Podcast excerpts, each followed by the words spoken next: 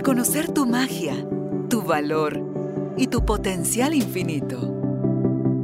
Recordar que ya eres lo que estás buscando y que hay un propósito más grande en todo lo que te sucede. Conectar con tu cuerpo, tus emociones y el poder de tu vulnerabilidad. Esto es Carolina, la mujer de hoy. Presentado por Carolina Alcázar. Un espacio creado para ti.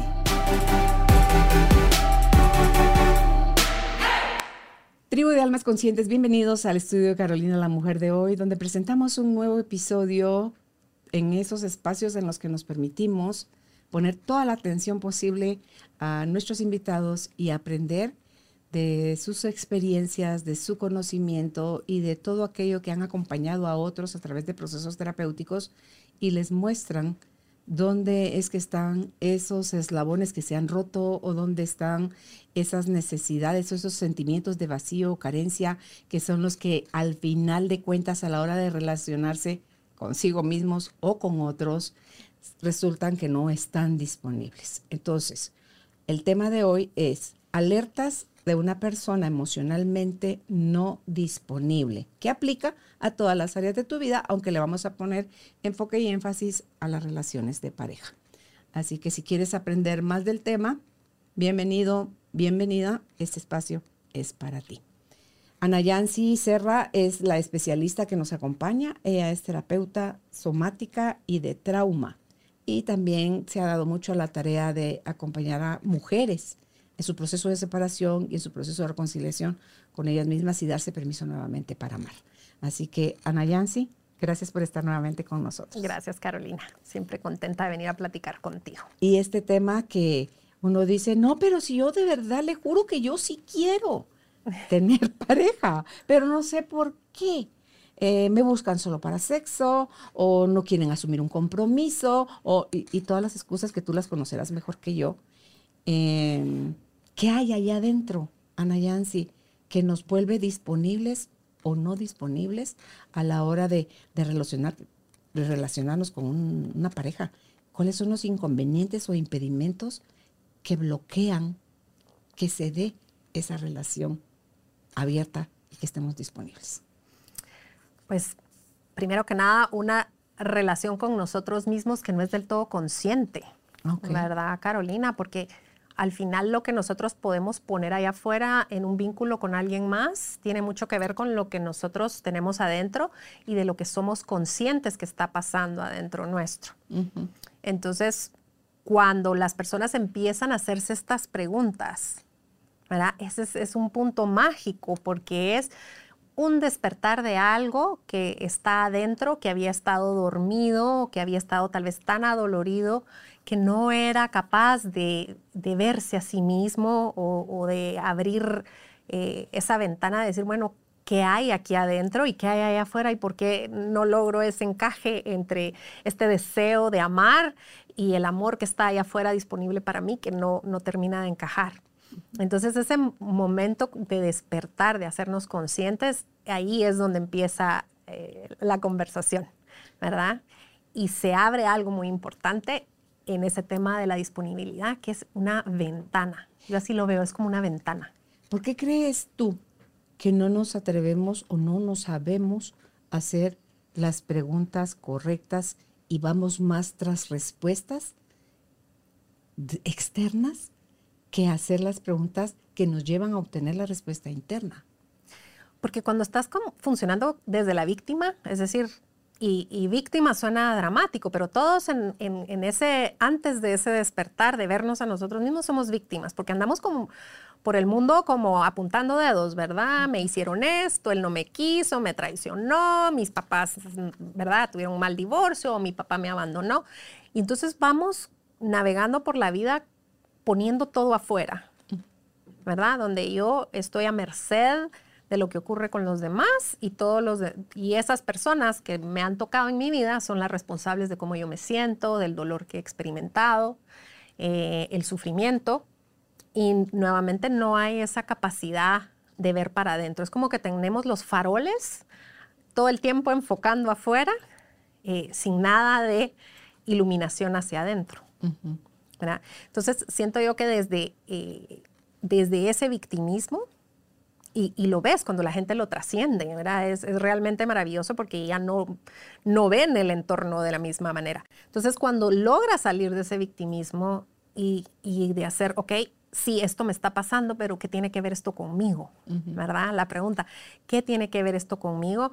¿Y, ¿Y, qué está pasando aquí adentro que necesito acomodar para que lo que está ahí afuera me empiece a reflejar algo diferente? ¿Verdad? Entonces, eh, pues ese es, ese despertar, ese salir de, yo soy víctima o estoy a merced de lo que ocurre a mi alrededor y de empezar a preguntarme quién soy y cómo soy en esas relaciones, en todas las relaciones que tengo en mi entorno.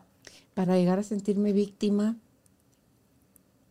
hablamos o pensamos entonces en que estamos llenos de traumas o de situaciones del pasado que no supimos eh, gestionar y entonces desde ese estado de invalidación eh, es donde me enfoco como ya desde el miedo, desde el vacío y la carencia, a ver dónde está la amenaza externa y a ver por otro lado cómo viene ese premio o esa recompensa o esa entrega de amor, o sea, recibir amor siempre de fuera, porque creo que de fuera es que viene la felicidad, la paz y todas las cosas importantes. y, y, en ese sentido, el, tema del trauma, Carolina, ahorita que hiciste la primera parte de tu pregunta.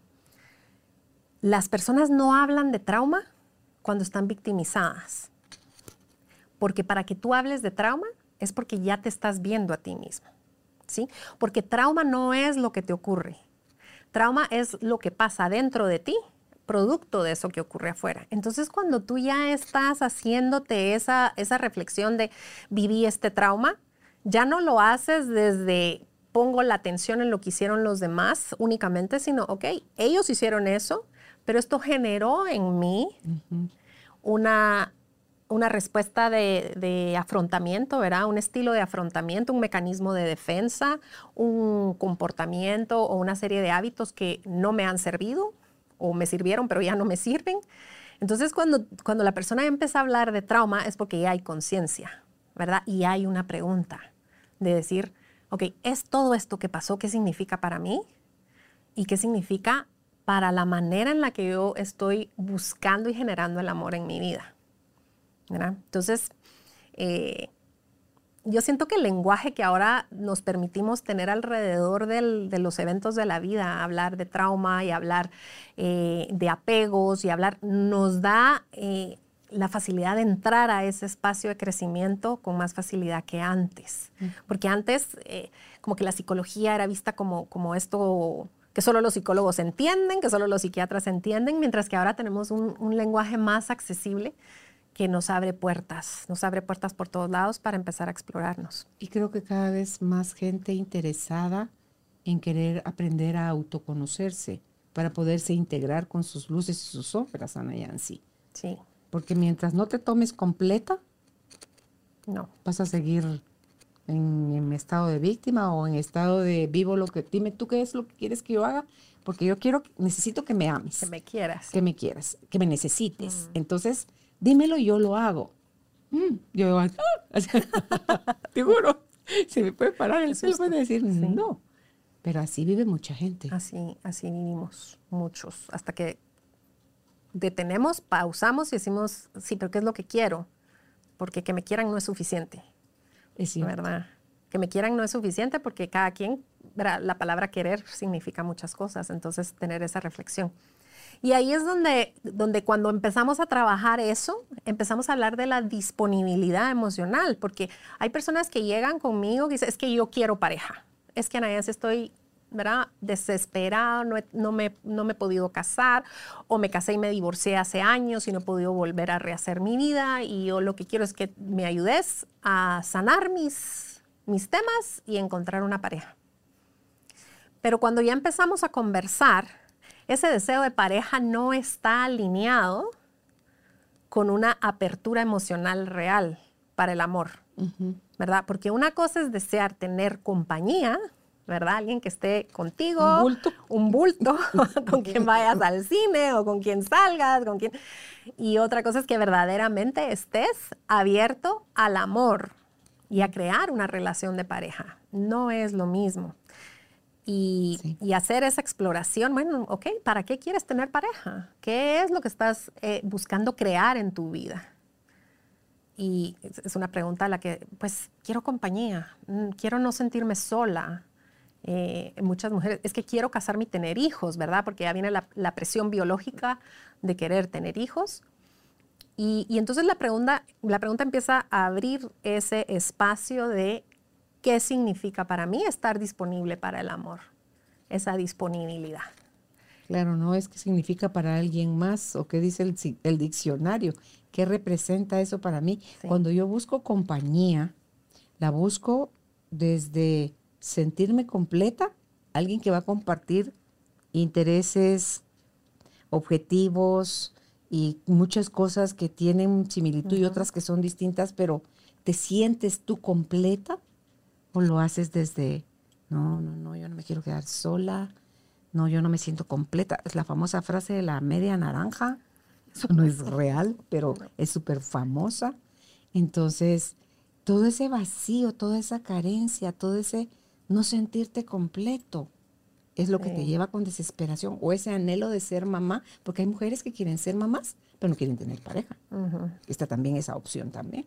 Sí, entonces no es que estén disponibles para el amor de pareja, sino que tienen una necesidad biológica y emocional de, de, tener hijos, de procrear, ¿verdad? Que es que hay que hacer esa distinción, porque muchas, hay, hay, mujeres que han llegado conmigo ya después de haberse divorciado y haber tenido algunas relaciones fallidas, me dicen, ay, es que quiero que me quites la gana de tener pareja, Nayansi, ayúdame a que se me quite la gana de tener pareja. Le digo, es que desear tener pareja no es intrínsecamente malo.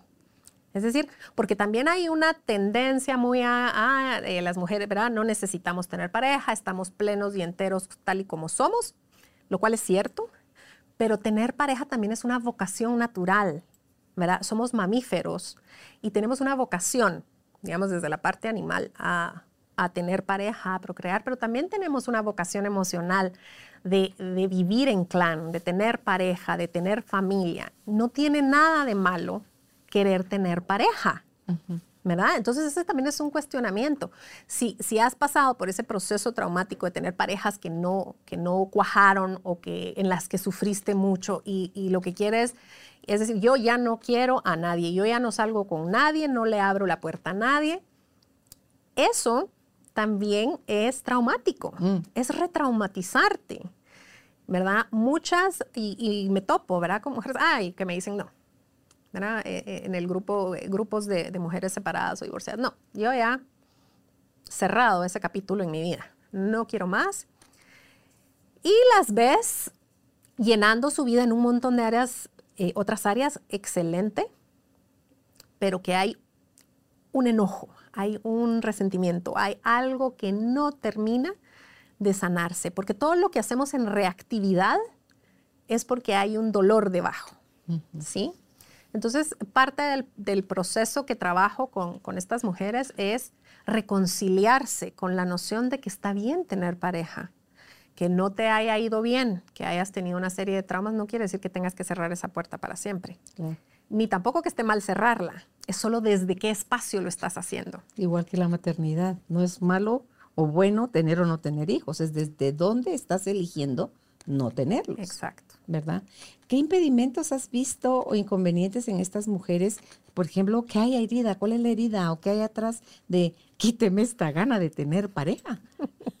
Ay, es que son unas historias, Carolina, tan duras, ¿verdad? Pero Malísimas experiencias. porque le está pasando a muchísima gente. Sí. Son pocas historias pasándoles a mucha gente. Sí. Creo yo.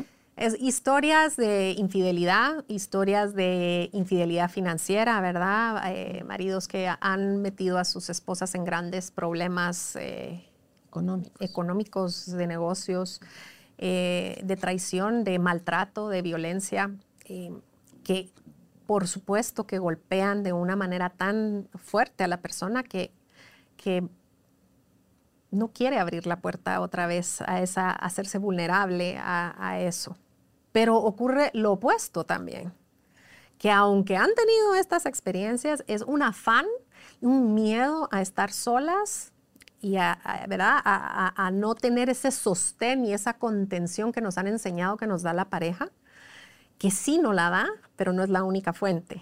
¿verdad? Entonces, eh, ante el mismo trauma, digamos, ante estas experiencias que te mencioné, dos reacciones.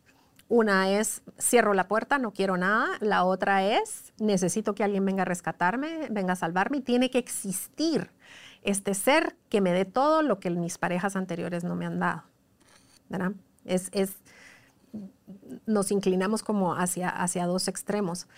Cuando empezamos a trabajar nos damos cuenta que si bien es cierto que esas relaciones fueron traumáticas, que la experiencia de pasar por esas traiciones, por esos maltratos, por esos dolores fue fuertísimo, no es el origen. Casi nunca es el origen. Siempre hay algo de antes. Hay una relación traumática con el padre, una relación traumática con la madre, que hace que haya un vacío tan fuerte que vamos buscando o van buscando llenarla con parejas y no termina de eh, nunca llenarse porque estás buscando que la persona equivocada te llene la necesidad de amor. No estás buscando el amor de pareja, estás buscando el amor de papá o estás buscando el amor de mamá. Sí. sí. Como hemos hablado contigo en otras oportunidades, el apego seguro o no es el que te va a llevar también a, a buscar relacionarte con una pareja de esa manera, ya sea ambivalente, insegura o, segura, ¿verdad? Donde confías, donde sabes hasta dónde llegas, donde no, donde tienes claro que amar no es dar hasta sangrar, ¿verdad? Porque hay gente que si no da así, no está amando. Yo creo que cuando amas así, estás esperando que te devuelvan con la misma intensidad y del mismo, modo como tú lo diste. Sí. Y, tiene, y todo este tiene que ver con, lo que hablamos de la disponibilidad, ¿verdad? Porque a veces creemos que, que, las personas que están activamente buscando parejas están disponibles para el amor y que las personas que tienen este patrón de relaciones, que empiezan relaciones y al poco tiempo se, se, se retiran, se abstraen de la relación, no están disponibles. Y la verdad es que casi siempre ninguno de los dos está realmente emocionalmente disponible. ¿Cómo pueden durar así? Sí, no. No, no, no, es que es un cortocircuito. A menos que hayan otros intereses, otras conveniencias, Ana Yancy. Pues es que funciona desde, desde el miedo y desde la carencia, ¿verdad? Esa dinámica. Entonces, cuando hablamos de la disponibilidad emocional, hagamos de caso que estamos hablando de una ventana, ¿verdad? Que las personas tenemos esta ventana cristalina, abierta, confiada, que nos permite relacionarnos con otros eh, dependiendo de cómo esté esa ventana. Entonces, para ciertas personas que tienen, como tú mencionaste, apego seguro, que han aprendido a confiar, que crecieron en un entorno donde sus necesidades fueron satisfechas, donde no hubo una traición ni un abandono mayor, es decir, todos lo experimentamos, pero no a niveles eh, fuertes, ¿verdad? Sino que normal las ventanas para relacionarse estas personas son más amplias, son más cristalinas, tienden a permanecer abiertas inclusive bajo estrés y entonces eso permite que los vínculos, no solo de pareja, sino también con, sus amistades, sus relaciones laborales, todo como que fluya mejor. ¿Sí? Porque son personas que como una ventana abierta, entra aire y sale aire. Es decir, estás abierto para recibir y para dar. Una ventana abierta tiene esa capacidad, ¿verdad? ¿Qué pasa con las personas que tienen traumas no atendidos? Esas ventanas normalmente no son tan amplias, son mucho más reactivas, se cierran. Ante el menor estrés se cierran. Esas tienen hasta barrotes. barrotes, alarmas, de todo. ¿verdad? No son ventanas abiertas eh, donde entra y sale, donde hay una eh, receptividad y una capacidad de dar, sino hay condiciones, ¿verdad? Y con mucha frecuencia se cierra. Entonces, esa metáfora me sirve a mí mucho para explicar lo que ocurre eh, en términos de qué estoy buscando yo en las relaciones. Si mi ventana debido a los traumas que yo no me he procesado. Es una ventana muy estrecha, muy reactiva, que se cierra con facilidad. Lo más probable es que yo tengo una manera de relacionarme evitativa. ¿Sí? Yo estoy muy bien mientras la relación va bien, pero si alguien me empieza a demandar, si alguien empieza a pedirme más de lo con lo que yo me siento cómodo, porque mi ventana es tan pequeña, yo cierro. ¿Sí? Y ahí es donde vemos, y, desafortunadamente por la manera en la que educamos culturalmente a los hombres, muchos hombres entran en esa, en esa categoría, en esa, en esa reducida eh, amplitud o, capacidad de estar disponibles. Entonces cierran y bueno, y van y se mueven a otra relación, ¿verdad? Empiezan abren su ventana porque sí se entusiasman, ¿verdad? Porque me dicen, ay, es que ¿por qué estos hombres aparecen y me llenan de atenciones, me hacen sentir como que yo soy lo máximo? Y luego de repente, ¡pum!, desaparecen. Les digo, no, no es que lo sea premeditado, es que ellos quieren, ellos quieren el vínculo, lo necesitan, lo buscan. Entonces, al inicio están súper entusiasmados, pero luego empiezan a, pasar estos pequeños eventos detonadores de estrés que empieza a salir el primer barrote, empieza a salir el segundo barrote, el tercer barrote, y cuando sentimos ya la ventana, que era así, va por, por aquí. Y en ese pequeño espacio no hay donde conectar, hasta que llega el momento en que ¡pum! la cierra. Y se desaparece, ya no llama, ya no contesta, y ya se movió hacia otro. Pero también muchas veces es la actitud tuya la de, o de una mujer o de un hombre donde puede hacer sentir a la otra persona asfixiada. A lo mejor sí tenía la ventana grande y toda la disposición, pero ese de ese aferrarse al otro es sin ti no vivo. Dice, si alguien te dice sin ti no vivo, sal corriendo de ahí. Exacto, es que se embonan, ¿verdad? Entonces, el, de la, el, que acabo de escribir, ya vamos a entrar al otro, eh, reacciona, tiene una reactividad muy grande al otro, pero se enganchan y ahí es donde empieza ese tira y encoge, ¿verdad? Entonces uno quiere huir, empieza a cerrar sus ventanas y el otro cree que tiene su ventana abierta, pero ese es la, e, el mito que hay con el ansioso. O sea, al de la ventana abierta, ¿cómo le llamas? El disponible. Seguro. El seguro. O sea, el del apego seguro. El del apego seguro. Que, puede confiar. Y que tiene una seguridad. Eso te iba a decir. Esa. Y que es aquel también en la intimidad. Ana y no estoy hablando nada más de la intimidad sexual. Es aquel que se muestra como es, habla de sus sentimientos, eh, esperando ser validado, pero si sale portazo y sale crítica y sale... Eh, entonces, eso es lo que va haciendo que la ventana se vaya haciendo cada vez más pequeña y no es, pero yo creo que al final, no sé si es que así actuamos hombres y mujeres, donde vamos a mostrar primero al inicio de la relación nuestras más grandes y bellas galanuras para después empezar a sacar las uñas y mostrarnos tal cual somos. Sí, no, y es que nos sentimos felices al principio, ¿verdad? O sea, es una cosa química maravillosa. Pero algo, algo que mencionaste que, que, es importante cuando tú tienes un apego más seguro, y, y el apego seguro no hay alguien que sea 100% seguro, pero se maneja en un rango manejan límites muy razonables. Entonces, haz de caso, a mí me encanta la metáfora de la ventana porque pueden tener la ventana abierta, pero cuando algo no va bien, cierran los cristales y con eso basta. Sigue habiendo comunicación, sigue habiendo visibilidad, pero el cristal está cerrado, es decir, no, no puedes entrar, No puedes agredir, no puedes, porque puede poner sus límites de una manera muy razonable, ¿sí? No tiene que poner barrotes, ni tiene que cerrar puertas. Y si la cosa camina y se resuelve, vuelve a abrir la Vuelve a abrir. Sí, y eso es a lo que aspiramos. Y a mí me gusta hablar de esta ventana porque todas las personas que vamos a terapia o que nos trabajamos a través de diferentes eh, recursos, lo que estamos haciendo es ampliando y limpiando nuestra ventana, ¿verdad, Carolina? Porque cuando nos trabajamos a nosotros mismos, trabajamos en nuestra autoconfianza, nuestra seguridad, nuestra capacidad de confiar, de, abrir el corazón y nuestra ventana, sin importar que, cómo era, eh, debido a los traumas, empieza a ampliar. Y empezamos también a bajar barreras empezamos a confiar en la vida, en, eh, no solo en las personas, sino que, la vida es generosa, que el espíritu nos da todo el tiempo. Entonces, esa ventana, cuando tú te trabajas, empieza y se vuelve una de esas bellezas. Sí, es que dicen que el concepto que tú tienes de la vida es lo que vas a trasladar a, a todos tus ámbitos. Que si la vida la ves como algo difícil, como algo sufrido, como algo cuesta arriba, lo vas a llevar a todas las áreas de tu vida. Eso así va a ser tener o conseguir o sostener un trabajo, una relación, una familia, tu economía. Todo lo trasladas a todas las áreas. Sí. Eso mismo. Ok, entonces la otra ventana, o sea, la otra, el otro. ¿Qué pasa con los que los conocemos como los ansiosos, verdad? Apego ansioso, que eh, son las personas que están activamente buscando conexión. ¿Creerías tú que la ventana de ellos es amplia porque están tan activos y tan involucrados toda su energía en conectar que creerías tú que la ventana es amplia y que la persona puede entrar y que hay ese movimiento? Pero no.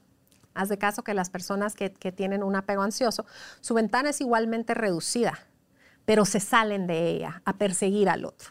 ¿Sí? Ah, ese es el que te digo que da hasta sangrar. Exacto. Se sale de su, de su, propia, de su propio entorno para perseguir al otro. Entonces, su ventana es igualmente chiquita, pero está como, yo te jalo, yo te jalo, no te dejo ir, te persigo, y el otro poniendo sus barrotes y cerrando, ¿verdad? Entonces, es, es esa dinámica. La ventana no es más amplia. Simplemente el recurso para eh, protegerse, el ansioso como se protege, es evitando el abandono. Claro. Esa es, su herida. Ajá. Entonces, pero no quiere decir que esté más disponible emocionalmente que el evitativo. No, no, no. Porque, vas a asfixiar. Sí, vas a asfixiar, pero sobre todo no estás recibiendo y dando amor desde un lugar sano. Si estás desde la ansiedad, estás igual en una ventana muy reducida de dar y recibir, donde hay mucho miedo, y entonces, en vez de cultivar tu ventana y abrirla para que entre el aire fresco y permitir que salga lo que tiene que salir, ¿verdad? esa ventilación cruzada, el ansioso se sienta en el marco de la ventana y empieza a jalar al otro, ¿verdad? Eh, y no permite que haya esa, eh, eso cristalino, eso puro, eso abierto, que solo se logra cuando trabajamos en esos dolores. Claro, y lo ves en esa llamadera, donde andas, o sea que te tienen que estar, tienen que estarle rindiendo cuentas de todo. Sí. Ana Yancy como que fueran hijos. La pareja, yo no creo que haya, bueno, no sé, al menos que se complementen. Y, si a eso aprendiste que eso era amor, vas a necesitar que te lo hagan, porque, porque las frases como que el que te quiere te aporrea, o te celan porque te aman, o, o sea, todo eso es la pura inseguridad. Sí, es pura inseguridad y además eh, a través de un montón de creencias hemos hecho de esos, de esos paradigmas de las relaciones eh, como el recetario y es fatal. Sí, sí. Es tremendo. Entonces, la disponibilidad es eso, ¿cómo está mi ventana para dar y recibir? Sí para manejar límites eh, apropiados, donde yo le digo a la otra persona cómo me debe tratar, qué es permitido, qué no es permitido. Esos son los cristales de nuestra ventana. Pero desde los barrotes y las persianas o desde estar sentado en la ventana como loco tratando de jalar a los demás, pues no, no lo estamos eh, creando y generando. Sí, yo creo que ahí la, la palabra clave de lo que dices es los límites, que los límites son un signo grandísimo de amor, pero de amor propio, porque vas a empezar poniéndotelos tú y vas a mostrarles a los otros hasta dónde pueden llegar contigo, obviamente sin ser una persona uno rígida, ¿verdad? Sino que eh, hablando desde el amor. Y se ve como que, ahí está solo babosadas, y no, no es que sea solo babosas. Entonces, si, ¿a, quién quieres tú? ¿A alguien permisivo que se deje tratar mal?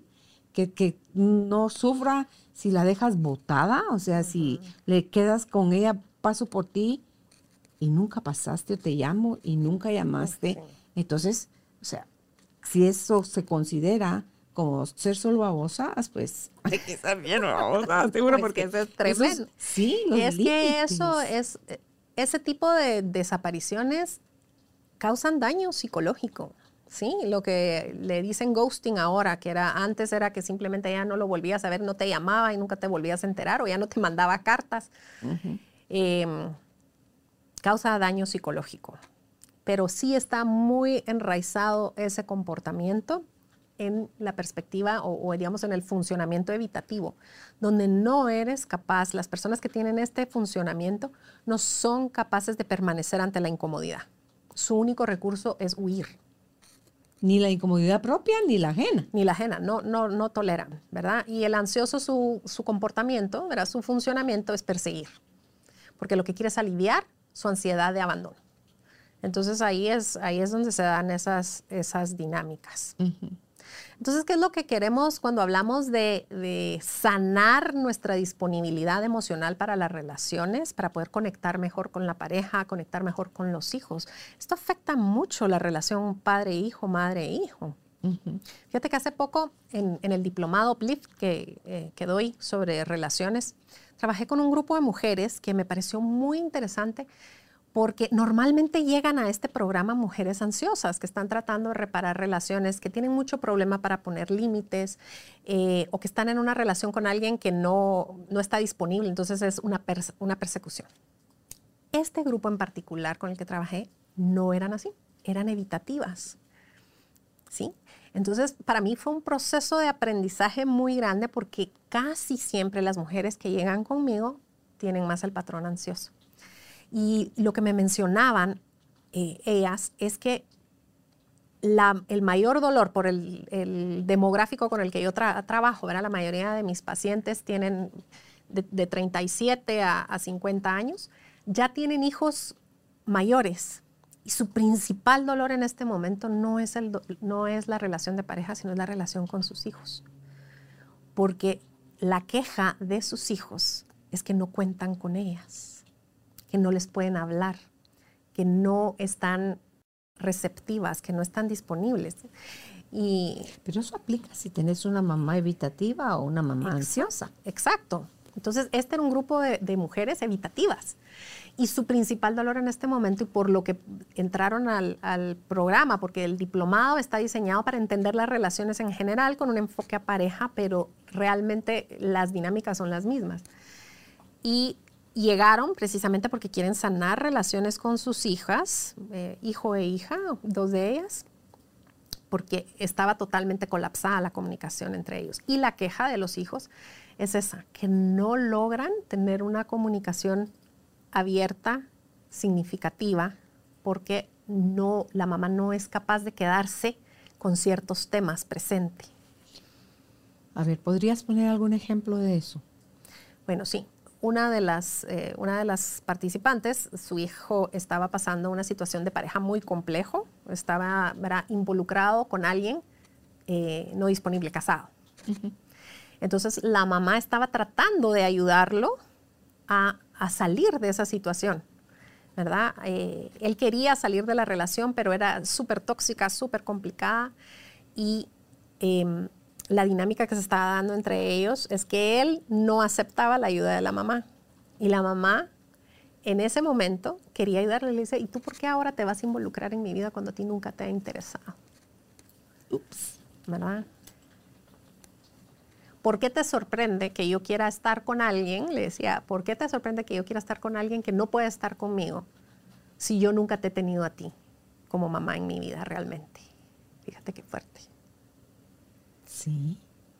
Eh, y entonces la dinámica era esa. Bueno, mucha acusación de parte del, patojo. Cero responsabilidad también. Sí. ya no era ningún nene. Para andar metido con una mujer casada no era ningún muchachito. No, no, Entonces, ¿dónde queda tu parte? Sí. sí. Sí, ya tenía como 30 años.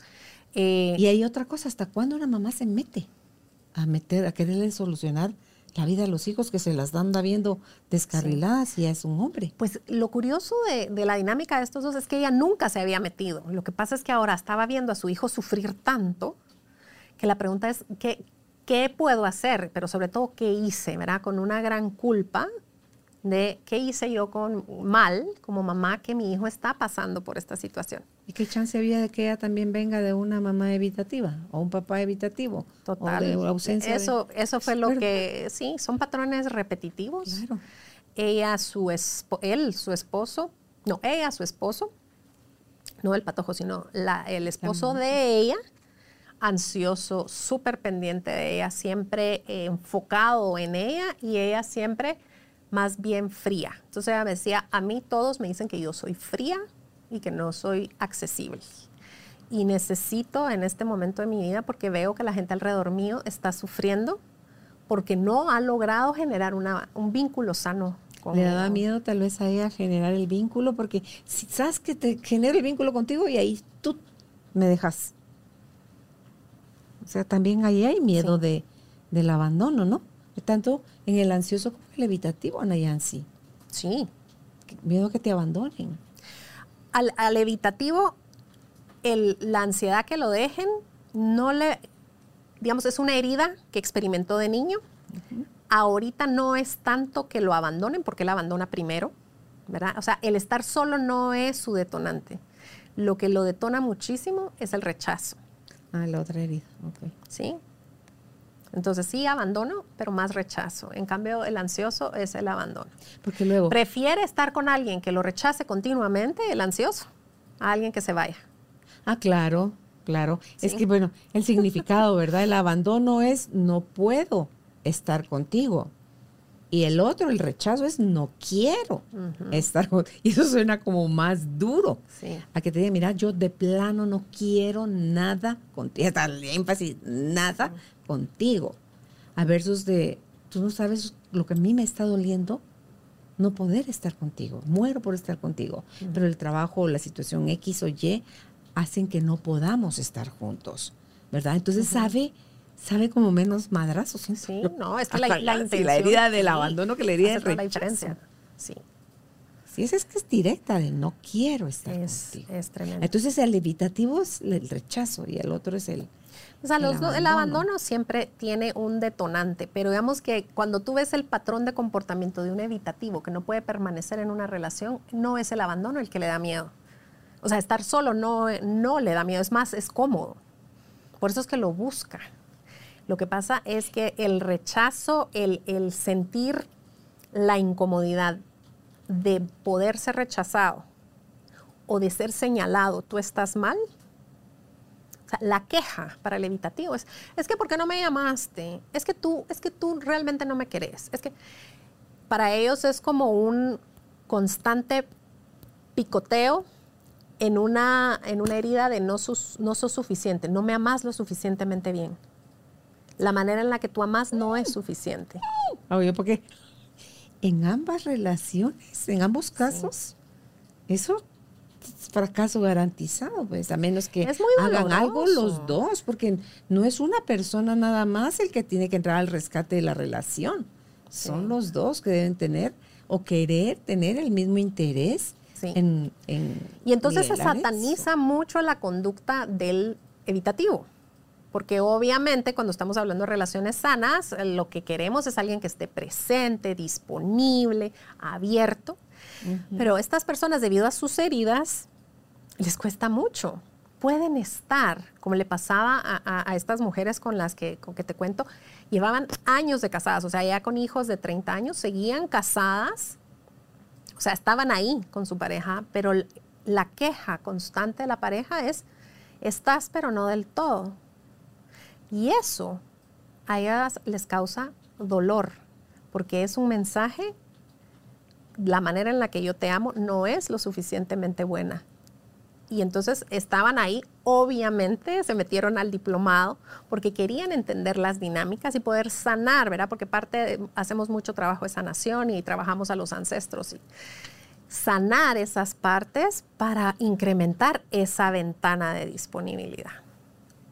Porque eso es lo que hacemos con los evitativos, es ampliar eso que tal vez es muy estrecho de presencia y de tolerancia al estrés, ir poco a poco ampliándolo de manera que puedan permanecer en una conversación difícil, eh, que puedan atender la, petición de alguien sin cerrar, ¿verdad? Porque en el momento que sienten que los están señalando o atacando, cierran.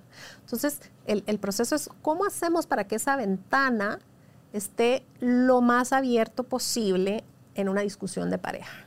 ¿verdad? Sea la que sea la naturaleza. Claro, hay que aprender a discutir. Y cuando lo trabajamos en parejas, es que la otra parte entienda cómo funciona esa ventana. Porque si yo amo a, mi pareja y es evitativo y yo entiendo que es evitativo, ¿por qué lo es? Entonces, si yo tengo este conocimiento, Carolina, de que su ventana se va a cerrar, entonces yo tengo una intencionalidad distinta a la hora de tener una conversación. Claro.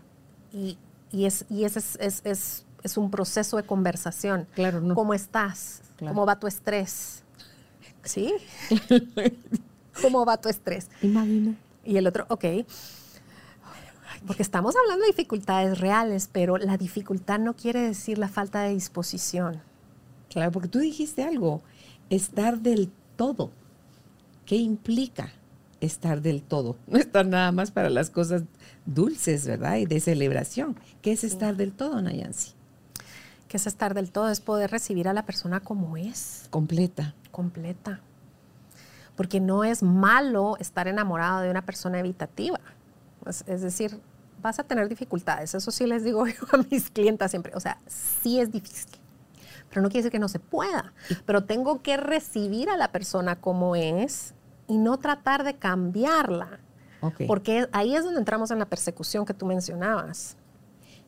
¿Y Sí. qué pasa si tienes ya per se una dosis de rescatadora, de perseguidora y Ah, rescatadora? bueno, no es lo mismo, rescatador y perseguidor. No, pero es que no está, está la víctima, está el Ajá. rescatador y está el perseguidor y la víctima, el rescatador y, y ahí nos movemos en ese triangulito, ¿verdad? Entonces, ¿qué pasa si tenés las dos cosas?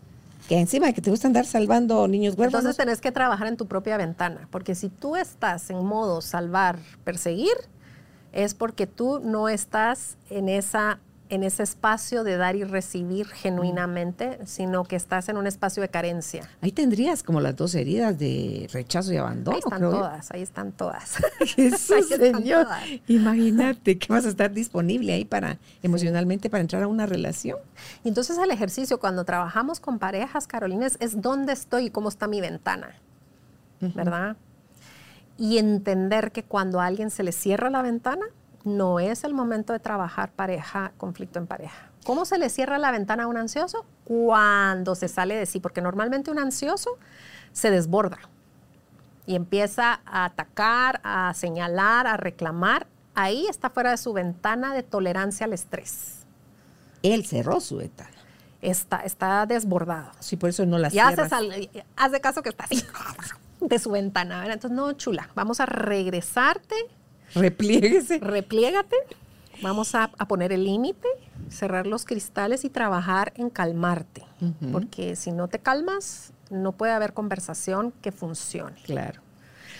En el caso del evitativo, es la ventana se cerró y cuando estoy hablando, y esta es la parte somática, hay muchos indicadores, la respiración, la temperatura. Entonces, es ayudar a la persona a hacerse consciente de esos síntomas, porque el evitativo, a diferencia del, del ansioso, no está tan sintonizado con su cuerpo, porque también es una manera de escapar escapa hasta de sí mismo. Entonces, parte de la terapia es llevarlos nuevamente al cuerpo a que sean conscientes de qué está pasando, porque hay indicadores.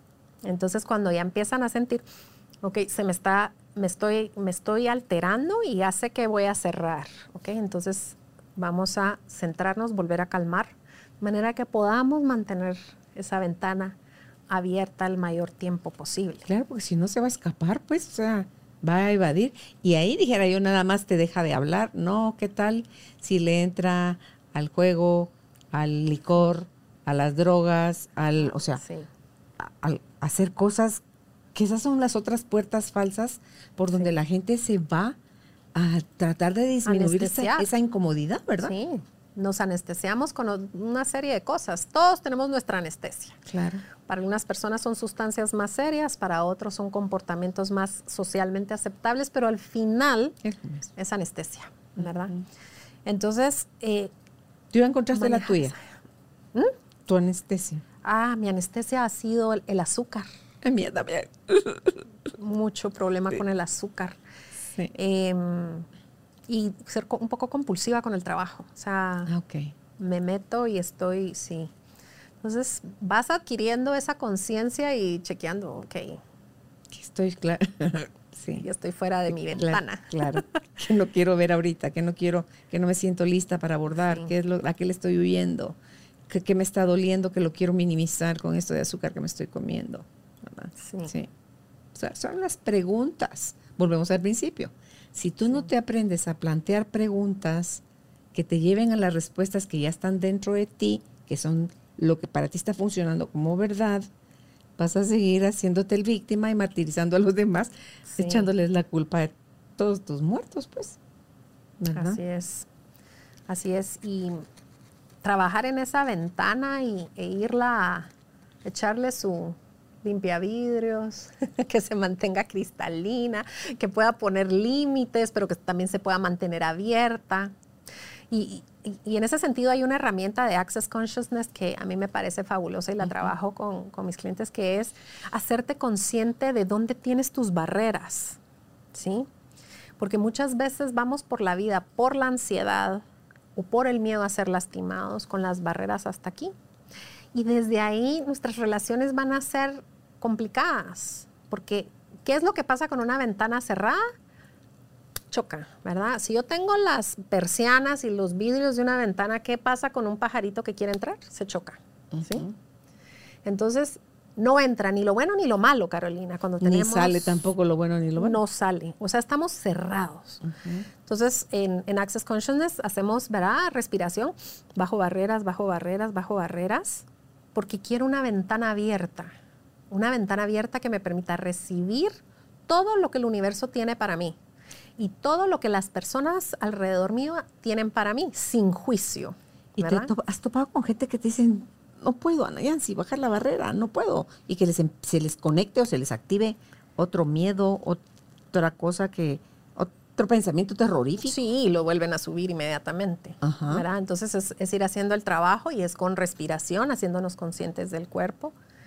Y, y es una herramienta que solo, así les digo yo, elíjanla cuando se den cuenta que tienen las barreras subidas en su relación, sobre todo en las relaciones que te importan. Mm. Porque ahí no hay comunicación. Si yo tengo cerrada el vidrio, la persiana y la cortina de mi ventana, no entra la luz, no entra el sonido y no sale nada tampoco. Entonces, ¿cómo voy yo a gestionar mi relación desde ese espacio? Claro. ¿Verdad? Entonces, bajemos barreras, abramos la cortina por lo menos, abramos la persiana y si podemos, abramos los cristales. Sí. Em, y entre todas esas, conscientes esas sensaciones, todo, como tú decías, les enseñas a conectarse de nuevo con su cuerpo, porque el cuerpo te está hablando perennemente de, de cómo el pensamiento le está haciendo sentir a tu cuerpo. Es en el caso de Teta Healing, ellos te pueden acompañar con la pregunta. Cuando tú crees que ya encontraste el justificante, dices, es esto.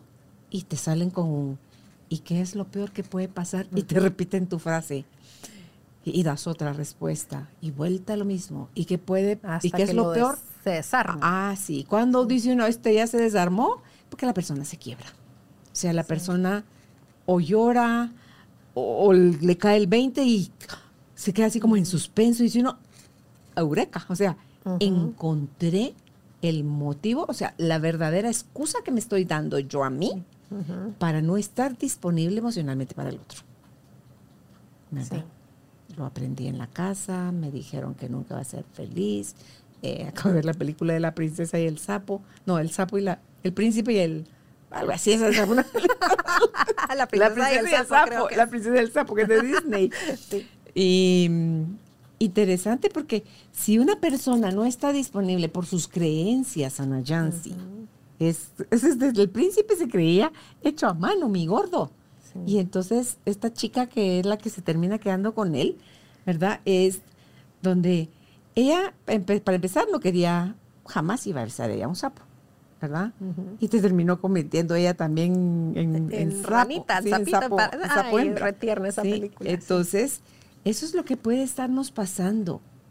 Ana Yancy, que creemos, bueno, los famosos cuentos de Ada, cuánto afectan también a las, a las relaciones de las princesas y, vivieron por siempre felices. Dice, ¿por qué no hacen una película de después del vivieron por siempre felices? ¿De qué fue lo que empezaron a vivir? ¿Qué quieres decir felices, por favor? después del sí acepto. sí, ¿Verdad? Porque hay gente que si dice todo iba bien. Le juro que todo iba bien. Y fue como que de la noche a la mañana, como que sacaron las uñas. Ahí qué pasó, Ana Yancy. Que hay que tener cuidado. y es que eso sí es cierto, regresando al tema del evitativo, porque, como te digo, hay muchos, muchos hombres y mujeres solteras evitativas por ahí que aparentemente quieren pareja Y entonces entran en esta dinámica. Entonces, haz de caso que tú sí estás buscando pareja y te topas con una persona de estas que solo quiere conectar momentáneamente. ¿Sí? Súper difícil. Si tú ya tienes este conocimiento, si tú ya sabes, si detectas las señales, yo sí les digo, mi corazón, te das la vuelta y te vas. Las banderas rojas. Esa persona no va a cambiar a menos de que haga un proceso terapéutico. Por supuesto que la terapia funciona, por supuesto que el trabajo interior funciona, pero normalmente el evitativo no va a terapia. Va a terapia cuando lo llevan de la oreja. ¿Sí? Mi gordo, pero ahí cuánto te puede funcionar eso? O, a menos que diga, hoy sí. O los cambio, obligados. hombre. Sí. Ajá, los obligados. No, o cambio, o la voy a perder, o lo voy a perder.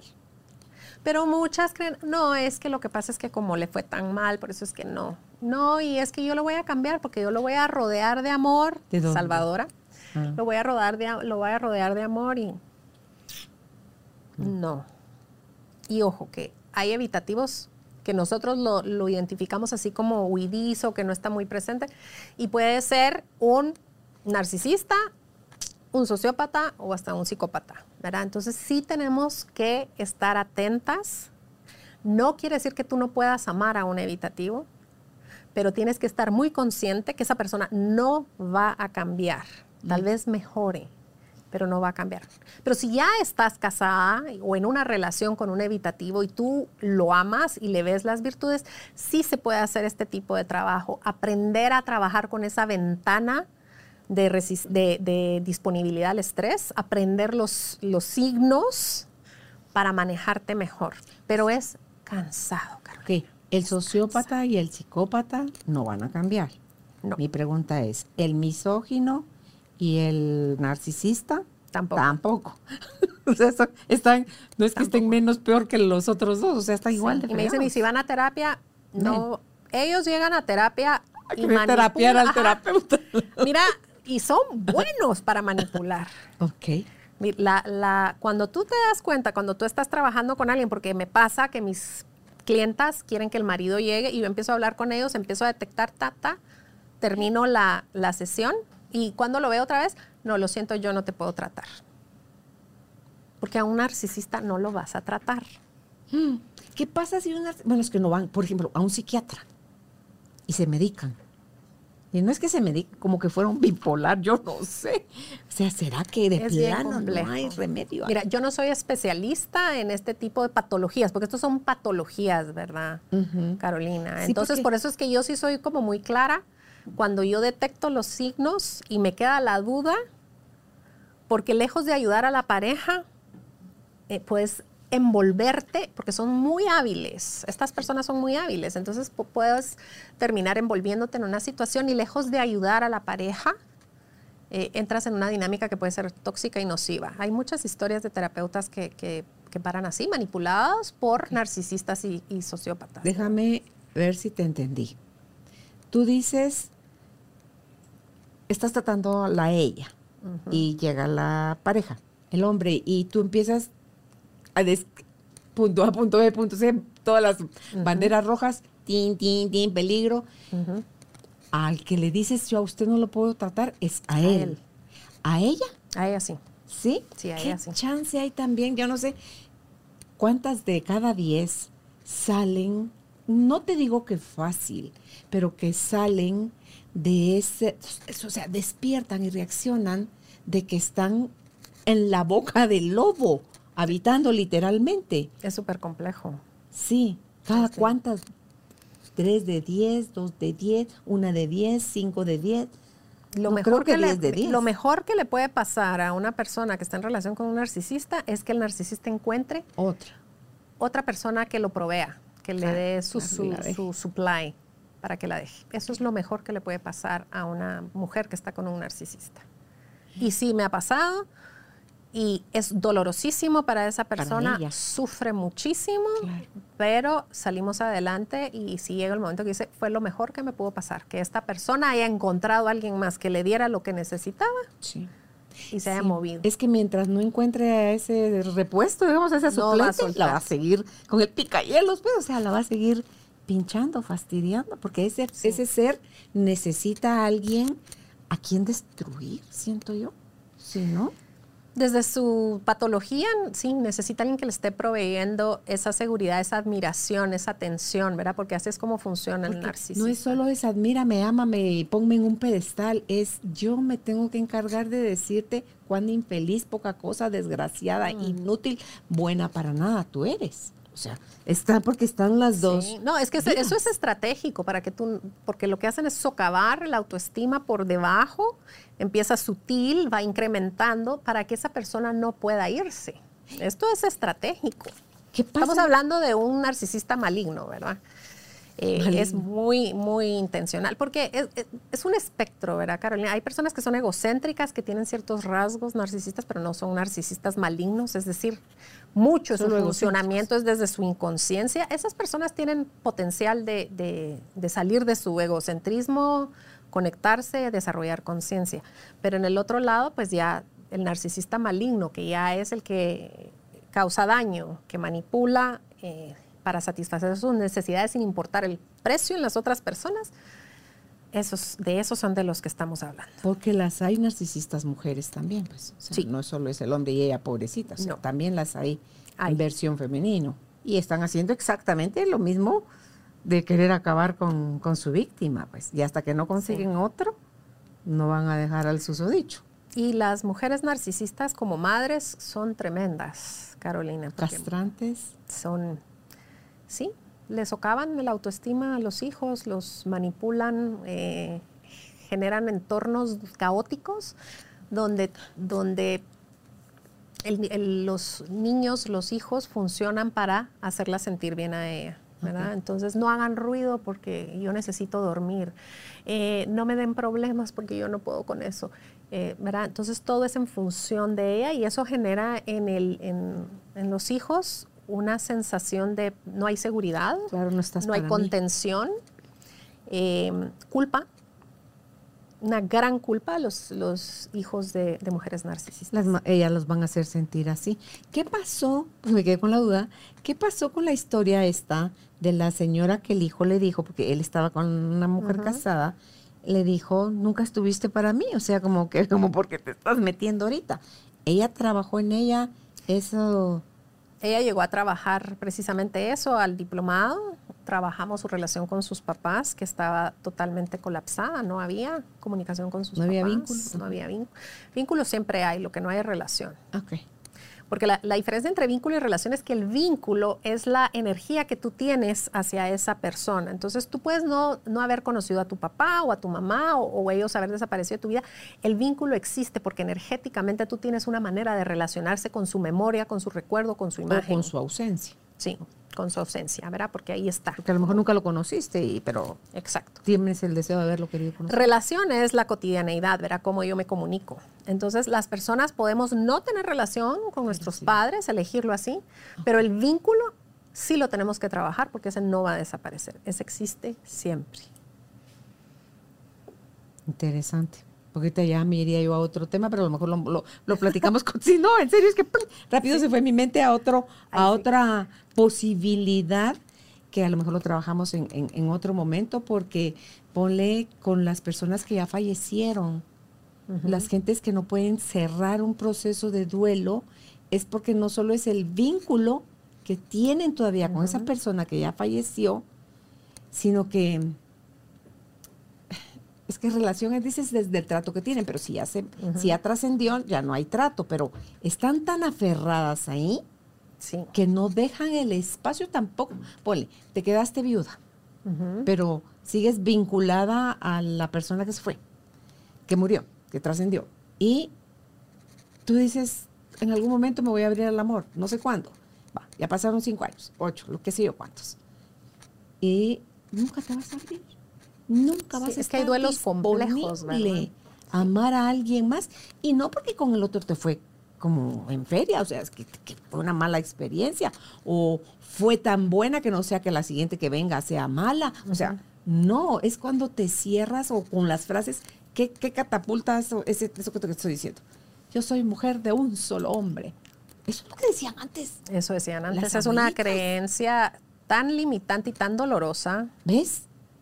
Entonces digo yo, ¿qué tanto de mis ancestras tengo yo o yo como tu abuelita, como nos muestran las, las constelaciones. O sea, es, es que de verdad, esta es la de nunca acabar, Nayansi, si te dedicas a hacer trabajo en ti, de qué hay en ti, tu historia, tus creencias, qué aprendiste en tu casa. Y la herencia cultural de la mujer, además, además. es tremenda, ¿verdad? hemos sido marginadas, abusadas. Eh, los últimos 50 años es que la mujer es reconocida como mujer en muchos países, ¿verdad? Derecho a, sus derechos. Entonces tenemos una historia, imagínate de cuántas eh, nuestros ancestros, tanto que hay que sanar. Pero mira todas las mujeres que están triunfando. Sí. Ellas también vienen de, ese planeta, pues, donde surgió, donde sucedió todo eso. porque ellas sí pudieron surgir, porque ellas sí tuvieron el coraje, la fuerza, o la valentía. Ah, que a mí no me la dieron. Ok, ¿la puedo yo tomar? ¿Hay algún ejercicio que me ayude a mí a tomar esa fuerza de mi mamá o de mi papá para poder yo aquí ahora ser la adulta responsable que necesito ser para estar emocionalmente disponible? Uno, para mí y dos, para relacionarme. Mira, en AIT tenemos herramientas para trabajar lo transgeneracional en el cuerpo, ¿verdad? Porque, ¿verdad? Como sabemos con lo que heredamos viene con nosotros en el cuerpo, ¿verdad? Eh, ¿Cómo es que se me fue ahorita la palabra? Epigenética. Sí. Sabemos que viene con nosotros toda una carga eh, ambiental y cultural. Entonces, eh, pues es una herramienta que nos permite trabajar lo que inclusive no podemos nombrar, ¿verdad, Carolina? Porque el hecho de que no podamos nombrar algo no quiere decir que no haya una manifestación en nuestra vida y en nuestro ser. Y entonces estas herramientas nos permiten trabajar ese trauma transgeneracional y poder... Eh, y, a veces, si la emoción de 0 a 10 está en 10, está como más canijo, resolver en el 10. Sí. Pero hay también técnicas desde Access, desde IT, desde Teta Healing y desde cualquier otra línea ahora de, de terapia que te ayudan a bajar ese desde tapping, o sea, le bajas a 7, le bajas a 5, le bajas a 3, y ahí ya estás como tú más abierto a, hacer procesos de sanación. Sí.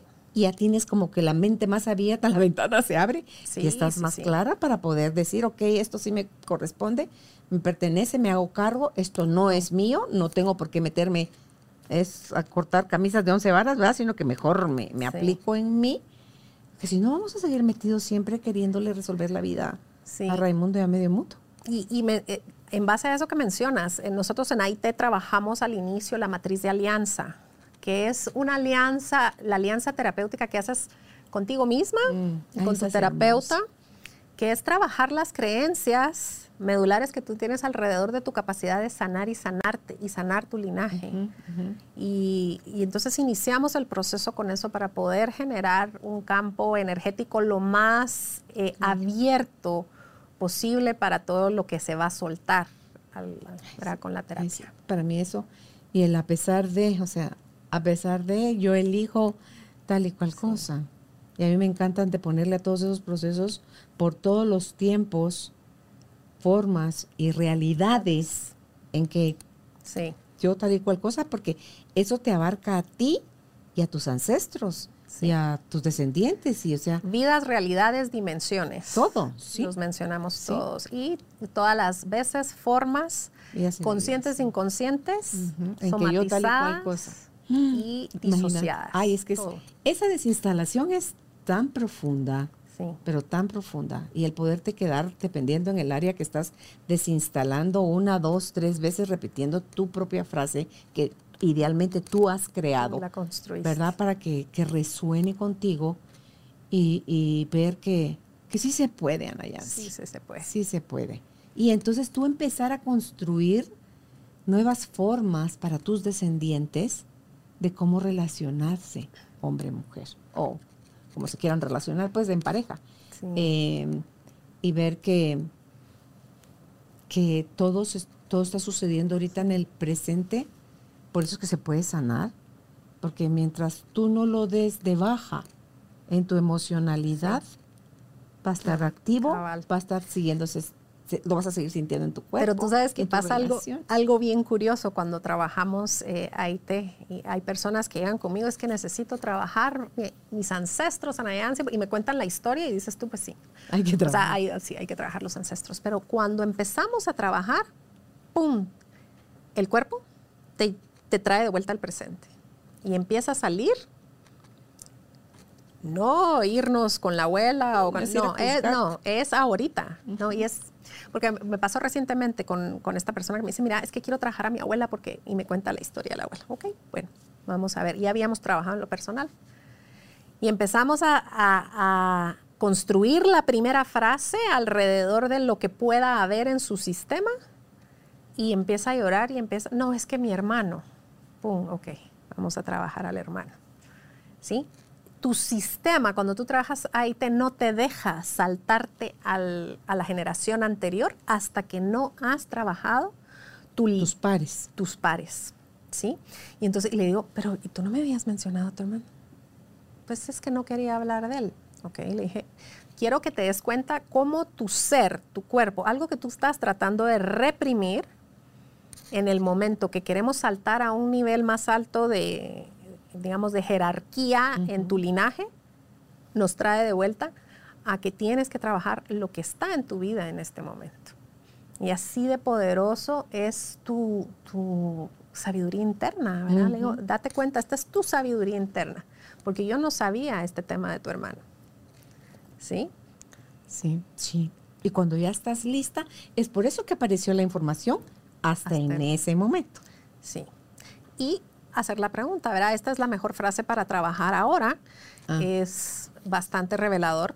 En ese caso me dijo que sí era la mejor frase para, para trabajar ahora, pero lo que surgió al hacer el recorrido energético fue, se puso a llorar y mi hermano, ¿verdad? Entonces creo fue la mejor frase porque sacó, Mm. sacó eso que estaba reprimido. Qué rico.